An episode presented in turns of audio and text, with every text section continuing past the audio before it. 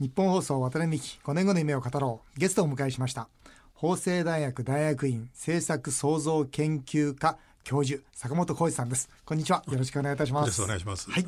えー、坂本さんのご専門は経営学で主に中小企業経営論や地域経済論を研究されております。えー全国7000社以上の企業を実際に訪問し調査分析されそして、えー書かれました日本で一番大切にしたい会社は現在シリーズ第4弾まで出版され累計65万部という大ヒットとなっております。今回は今最も注目されております経営学の先生と仕事や企業について、えーたっぷりお話をさせていただきたいと思っております。よろしくお願いいたします。お願いします。あの日本で一番大切にしたい会社あ1234とあの拝読させていただいてるんですが、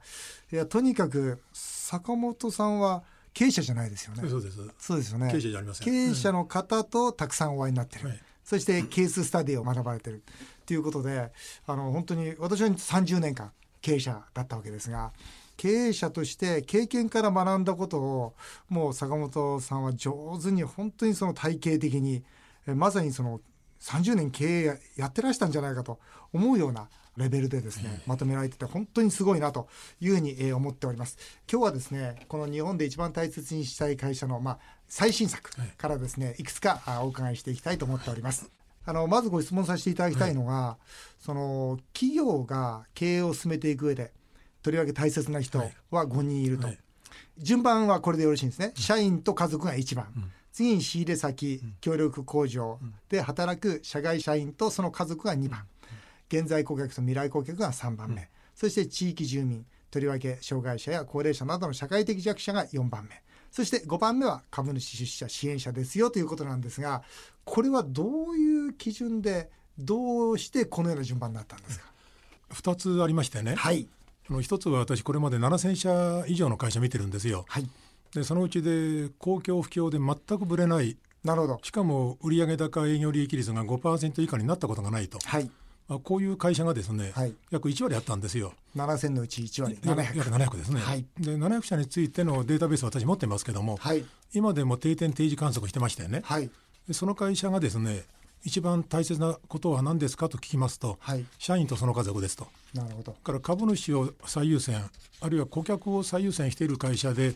安定的に何十年も業績の高い会社はなかったというですね。なるほど。これは非常にあの重い言葉ですよね。ん。だからよく私講演するときにこの話は理想でもないし理論でもありませんと現実ですと、なるほど。そういった会社が社会で評価されてるんですよと、だからやった方が得じゃないですかと、ん。まあ、これはですから現場から教えていただいたものですよね。これが一つと、ん。でもう一つはですね、一人の人間として考えた場合ですね、ん。自分が所属する組織うん。に不平不満不信感を持っている人々が、うん。お客様に感動的なサービスを提供するかしらという原点ですよね。できるわけがないですね。できるわけがない。できるわけない、ええ。だから自分が所属する組織の満足度の高い人々が、やっぱりお客様にいい仕事をしてあげようと思うと思うんですよね。うん。だから会社の業績っていうのは当然お客さんがこのたくさん買ってくれて評価してくれなきゃダメですよね、そのお客さんを喜ばせる人っていうのはやはり社員ですから、やはり一番この企業経営の原点っていうのはですね、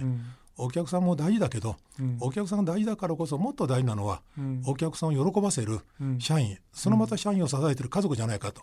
これは私が行き着いた一つの経営学ですけどもね、はい。この2つから今あのおっしゃった順番にしたということですけど。どね、ええ。僕はあれなんですよ。あの10歳で社長になろうと思いましてね。で24で会社作りまして最初はそんなこと何も考えてなかったんですね。でも26の時に年収1億円が取れるようになりまして、その時に実は何のためにこの会社って言った時に実はうちの会社の経営目的が生まれたんです。それが社員の幸せ関連会社さん取引業者さんの繁栄新しき文化の創造人類社会の発展人類の幸せの貢献と、要するに真ん中が社員で、外側に関連会社さん、で一番最後がやっぱり株主とかいうことで、だからこれを見ていった時に坂本さんはどこで学ばれたっていうかね。やっぱりそれは経験則っていうよりも要するに体系学なんですねこれは。まあ、自分自身あのずっと若い頃からはい。現場派って言われて、はい。多くの現場を見てましたから、はい。私は誰か立派な先生に学んだっていうよりは、現場に学んだっていうかですね立派なことをされている経営者に学んだっていうかですねん。多分その方々はあんまり気が付いてなかったっていうかうん。むしろあの業界では変わり者と思われているような、はい、そういう人々が多かったですよね。しかし私みたいに全国案外してますとね、はい、あの北海道の方も沖縄の方も四国の方もですね、うん、同じようなことやってますよって言ってですね、うん、そう言いますと経営者がじゃあ安心しましたと。じゃあ自分がやってることは少し疑心暗鬼のところありましたけど、正しかったんですねと、ならばこれからもこの道をひた走りますって言って喜ばれた経営者もいましたけどもね、えーまあ、理論か体系化したのは私かもしれませんよね。えー、このご本の中にですねその景気にぶれない企業は大家族的経営だというふうにおっしゃってるんですね。まあ、僕もよく社員は家族だというふうにずっと言ってるんですが、この大家族主義というのは、えー、なぜそう思われたんですか？これはですね、はい、さっきも言いましたけど、はい、今まで訪問した会社で立派な会社が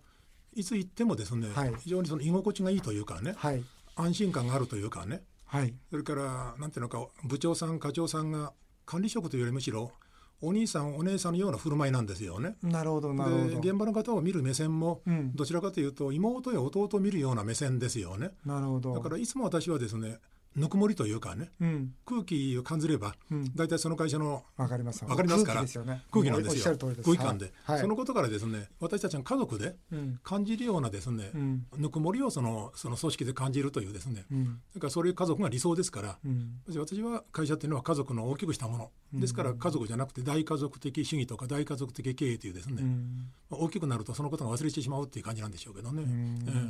えーいやあのこの番組はですねあの経営者の方もたくさん聞かれているわけですがこの沢村さんのそのご本の中にですね実はその文化というものだけじゃなくて戦略的なところ、うん、例えばこれはすごいなと思ったんですがとにかく小さく狭く濃く深くだよと、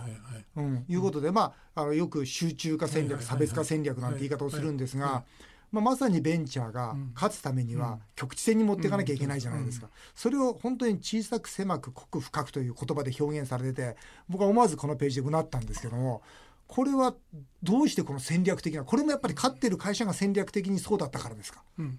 私が見た会社でよく本に取り上げる会社ですね、はい、この会社はやはり共通的な特徴がたくさんあるんですけども、はい、その一つの特徴が今言われた、はい、このニッチというかそうですね。狭く深く。狭く深くですね、はいはい、で、まあ、どちらかというと価格競争をしないというかですねそうなんです、ね、だから価格競争をするとどうしてもですね、うん、いろんな人に迷惑かけてしまう、はい、社員にも迷惑かけるし地域社会に迷惑かけるっていうんですけども、はい、し敵を作りたくない、はい、ライバル作りたくないと、はい、基本的にはそうしますと誰もやらないような、はい、あるいはできないような、やりたくないような、そういう仕事でやはり生きてる証明をしようということですから、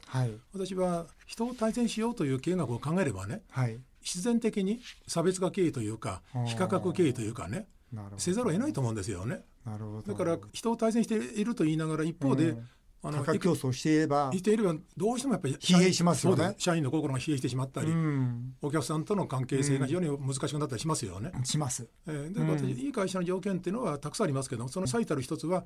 価格競争力をしないつまり非価格非価格経営と私名付けてますけどね。なるほど。えーあのこのバネ屋さん出てますね。あの東海バネ工業。大阪の東海バネですね。はいはい、これ、これいい会社ですね。いい会社ですか。いい会社です。この会社も値引きをしないで有名ですね。いやもうねこの会社はね本当にさっき言った人がやらないやりたくないの特化して普通バネ屋さんと言いますとね、はいえー、何千個とか何万個って普通ですよ。そうですね。だからいまだにですね。金型作ってね。そうですね。この人いくらですかっていうと1円じゃなくて何千って言うんですよ。うんうん、何千ってお金ってないじゃないですかと私ね、うん、冗談に言うんですけど、うん、今おっしゃられた東海バネさんっていうのは、うん、一番安いバネでもですね。2万円から3万円平均的に3万円から5万円らしいですよ、うん、しかもですね作るのがほとんど1個から最大でも5個って言うんですよ。それがすごいですよね。普通はね、なかなかこれ、あのやらない、あるいは1回で終わっちゃうっていうのが多いらしいですよ。うん、そうでしょうね。だから結果的にやっぱり値段が、はい、あの高くつけることができるというね。うさっき言ったように価格競争しないと。まあ本当にですね、日本のものづくりってどういうものづくりが生き残るかというね、うん、モデル中のモデルを私はですね、うん、小さな部品を作ってる会社と一社挙げるって言えば、東海バネさんあげるんじゃないかと言いますけど。あそうですか。何回も言ってますけどね。もう会社に入ればもう空気感でね。いいですか？社員のですねもう目つき顔つき見れすぐ分かりますから、ええ、そうですこの会社間違いないと思った、まあ、それであの本の中に載せさせていただいたんですけど。そうですか、え。いやね本当にその理想ですよね。やっぱり企業にとってみたらそれこそ価格競争せずに付加価値高めてでその付加価値でそれによって社員また周りの方々を幸せにしていくって理想ですもんね。あの渡辺さんというですね、はい、あの社長であそうなんですか。一緒ですか。はいはい。あの方がですね、はい、私に先生あの値決めだけは自分でやりますと、うん、人に決められたくないと、うん、それ命綱、うん、だから値決め、値段の決め方は人にとやかく言われたくないと。もしもコストダウンと言って、うん、もうちょっと安くなりませんかとか、うん、今までやった仕事もっと値段下げてくださいって言ったら、うん、その話を聞いた瞬間ですね、じゃあ結構です。お来てくださいって言ってですね。営業の現場に行ってお客さんからもしもそんなこと言われたら、その瞬間断りなさいっていうことをですね、これは営業マン多分ですね嘘にもならないと思うんですねはっきり言って。ええまあ、あるべき姿だと思いますよ。そうですね。えー、いやこのご本読んでてですね、またちょっとこう気になっていうかちょっと聞いてみたいなと思ったんですが、はい、坂東太郎さん、はいはいはい、ねやっぱりいい会社さんですね。まあ、外食でなかなか難しい作業ですが、それでもね、そうですね。立派な会社ですね。はい。えー、でその中でまああの従業員の方がこの出前で亡くなられたじゃないですか。そええ、それがきっかけですよ、ね、そうですね。それがきっかけでこう家族主義にこう行かれるわけですが、それでまあ社長さんはもう出前を一切やめるということを決められて、そしてまあ自分の店売りを強くしていったわけですね。これ読んでて僕なるほどとは思うんですが、うん、一方でも出前によってそのなんて言いますか助かってた人とか まあ出前で実際にその喜んでる方々もいらっしゃって。たわけですよね、うん、で、うん、100%事故を起こすわけじゃないじゃないですか、そんなこと言ったら世の中の車全部止めろってことになりますから。この交通事故がきっかけで出前は全部やめるんだっていうと確かに読んでるとそうかなと思うんです。けど、でも何かこれはあの一つのちょっと偏った経営判断なのかなというふうに思ったんですが、先生こんなのどう思われますか？多分ですね、はい、いろんな選択肢があったと思うんですけどそうですね。この会社の経営理念に基づいたと思うんですよ。なるほど。この会社の経営理念っていうのは、はい、親孝行と言ってるわけですよね。でなぜ親孝行をつけたかと言いますと今のこの削縛型の社会の中でね、はい、それが欠けてるということもありますけども、はい、非常にこの子供の頃ご両親亡くしてるんですよね。で非常に貧困な社長さんですね、はい、大変な思いをしてるわけですよね。はいで、まあ、その親孝行というですね親に孝行する仲間に孝行するというのがあの会社の親孝行の理念の趣旨ですけどね、うん、そのことを掲げている会社がですね、うん、目の前でどんなことが理由でも、ね、何やろうがね、はいはい、多分ですね、もし親孝行という経理でなかったらですね、やり方あったわけですよもっと別のやり方が。私はあれが全てじゃないと思うんですよね。あれが全ての会社に共通するわけじゃない。強い強いですね、ご自身の過去とですね、それから親孝行というですね、この経営理念がですね、ああいう経営判断をさせたという。で、まあ、やめようという判断があって、それ間違いじゃないですもんね。随分お客さん置いていたわけですからね、それ一瞬の人に失うわけですから、それがまたゼロですよね。むしろその選択肢の方が難しいし怖いですよね。そうです、危険だと思いますね、経営的には。それをあの会社はやり抜いたってとこにですね、ゆっくりですけども着実にやっぱり成長してきてるというえんだと思うんですよね。えなるほどね。まあここまでやるかどうかですよね。よくわかりました。あの次に聞きたいのはですね株式会社京和さんっていうところが、ランドセルを作られてますね。このユーランドセルっていうこの発想っていうのは非常に素晴らしいなと思ったんですちょっと説明を。ね、はい。どんなランドセルですか？というのはそのユニバーサルランドセルですよね。はい。普通のランドセルは背負うことが難しい、はい、あれだけ重いものを持てないとか、うん、いつも車椅子で生活されてるって人がですね、うん、大勢いらっしゃるんですよね、うんうん、でその子たちの多くの人々はですね小学校に上がることになるとランドセルをやっぱり背負いたくなるらしいですよ。でである日ですね、はい、できませんかって言ったら、はい、あっちに頼んだらもうダメ。こちらのランドセルもダメ、はい、たまたま京和さんに来たようですけどもね、おそらくこれはあの京和さんの創業者がやっぱりものすごくご苦労されてるんですよ。南方戦線で生きるか死ぬかでね、生きてること自身が不思議だって言ったくらいはい、それでご恩返しのために日本に帰ってきて何かやらないかんってことですから、はい、多分そのことが強いと思いますけどもど。どんな一人の特別の受注でも作ってあげなさいというやっぱり社長さんのリーダーシップですよね、うん、儲かる儲かれなかったらやっぱりやりませんよね、でもっとはっきり言いますと普通のランドセルって大体3万円から5万円上代価がかかるんですよ。はいユーランドセルはいくらかかるんですか？と言いましたら、うん、後期は3倍から5倍かかるって言うんですよ。それから推測してくださいって言うんだけど、そうしますと人件費すべてじゃないけども、それでも2倍3倍だっておかしくないわけですよ。もう10万とか15万と当然ありますね。私はいくらですか？って聞いたら、先生違いますと、値段3万が同じですと。なるほどで商品というのはお客様がお金出して買ってくれて、喜んで使っていただいて商品ですと、我ら起業家は商品を作るために生きていて製品を作るために生きてるわけじゃありませんと。その分だけ大きに損してますよね、その結果この会社は利益率が同業者なんかと比べて若干低いかもしれませんよ、しかし安定してるんです。ずっと安定してるんですよ、もしこんなことをしなかったならばやっぱり評価をしない会社。私はあの数あるランドセルメーカーの中で京さんを書かせていただいたのは、今言われましたけどもユーランドセル、それからもう一つはタイムレターというね、うん、この2つがですね、はい、これ多くの経営者をですね、うん、忘れてることであるし、うん、このことをやっぱり知ってほしいなということでですね、値段がうぬだとかそういうもんじゃなくて、今言ったその姿勢ですね、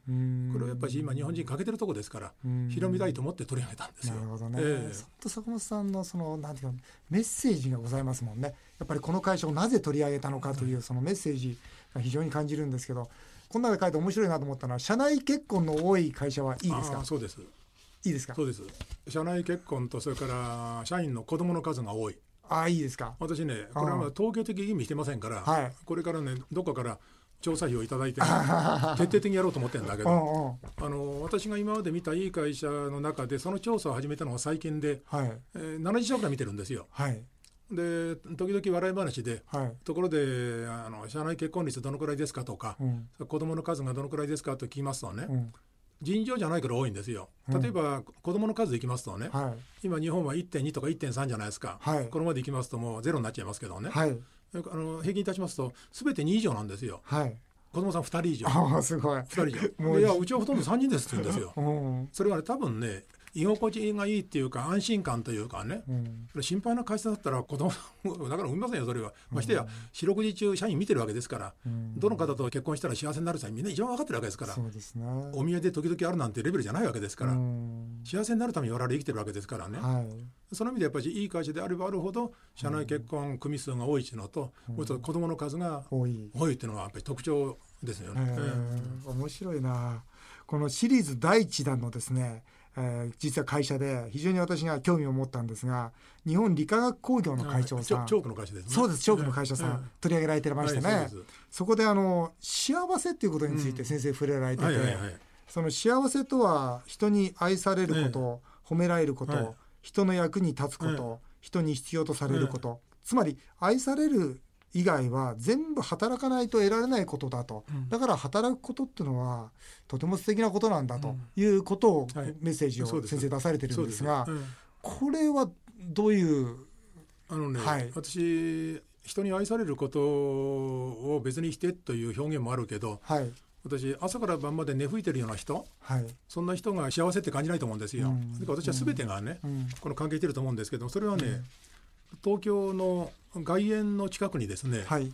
障害者を大勢雇用している会社があるんですよ、はい、で視覚障害者ですね、はい、でその時にその視覚障害者とお話した時に、はい、まさにこれだと思ってそこにも書いたんですよ。それどういうことかと言いますとね、はい一人の視覚障害の少女がいてねあそこで働いてるんです、はいはい、でその子にですね辛いでしょう大変ですか？仕事どうですか？って聞きましたらね、はい、仕事は大変だけど今は幸せですって言うんですよ、はい、で自分のこれまでの人生は、健常者の方に毎日毎日お礼を言い続ける人生でしたとでそのお礼を言い続ける人生の中で、生まれてよかったとか生きててよかったとか幸せだなんて感じたことありませんでしたと、何かしてもらってばっかりだからそうですね。しかもこの会社に入ったら、毎日毎日健常者や障害者からお礼を言われますと、でお礼を言われるってことがこんなにですね、心がですね和むというかね、あのこんな幸せ感を感じるってことはあのありませんと、ああ働くってことはお金のためでも何でもない、みんなやっぱり幸せになるためにね、働くというですね、ことだということで、まあ、たまたまこの日本理科さんでも同じような話だったですよね。えー、その通りじゃないですか。そう思いますね。えー、やっぱ働くってやっぱお金も大事ですけども、お金以上に例えば生きがいとかやりがいとか、自己実現だとか、えー、幸せですよね。幸せ、ね、そうですね幸せのためですね、えー、本当ですね。いや本当にあの今日は坂本さんとお話してるとあそうだなそうだなと思うことばっかりであの30年の私の経験から生まれたものが本当にあのこう確認させていただけるようで。本当にあの勉強になります。ありがとうございます。えー、あっという間にお時間となってしまいました。渡辺美5年後の夢を語ろう。来週も法政大学大学院の坂本浩二教授にご出演していただきます。来週は坂本さんの5年後の夢もお伺いしたいと思っております。よろしくお願いいたします。よろしくお願いします。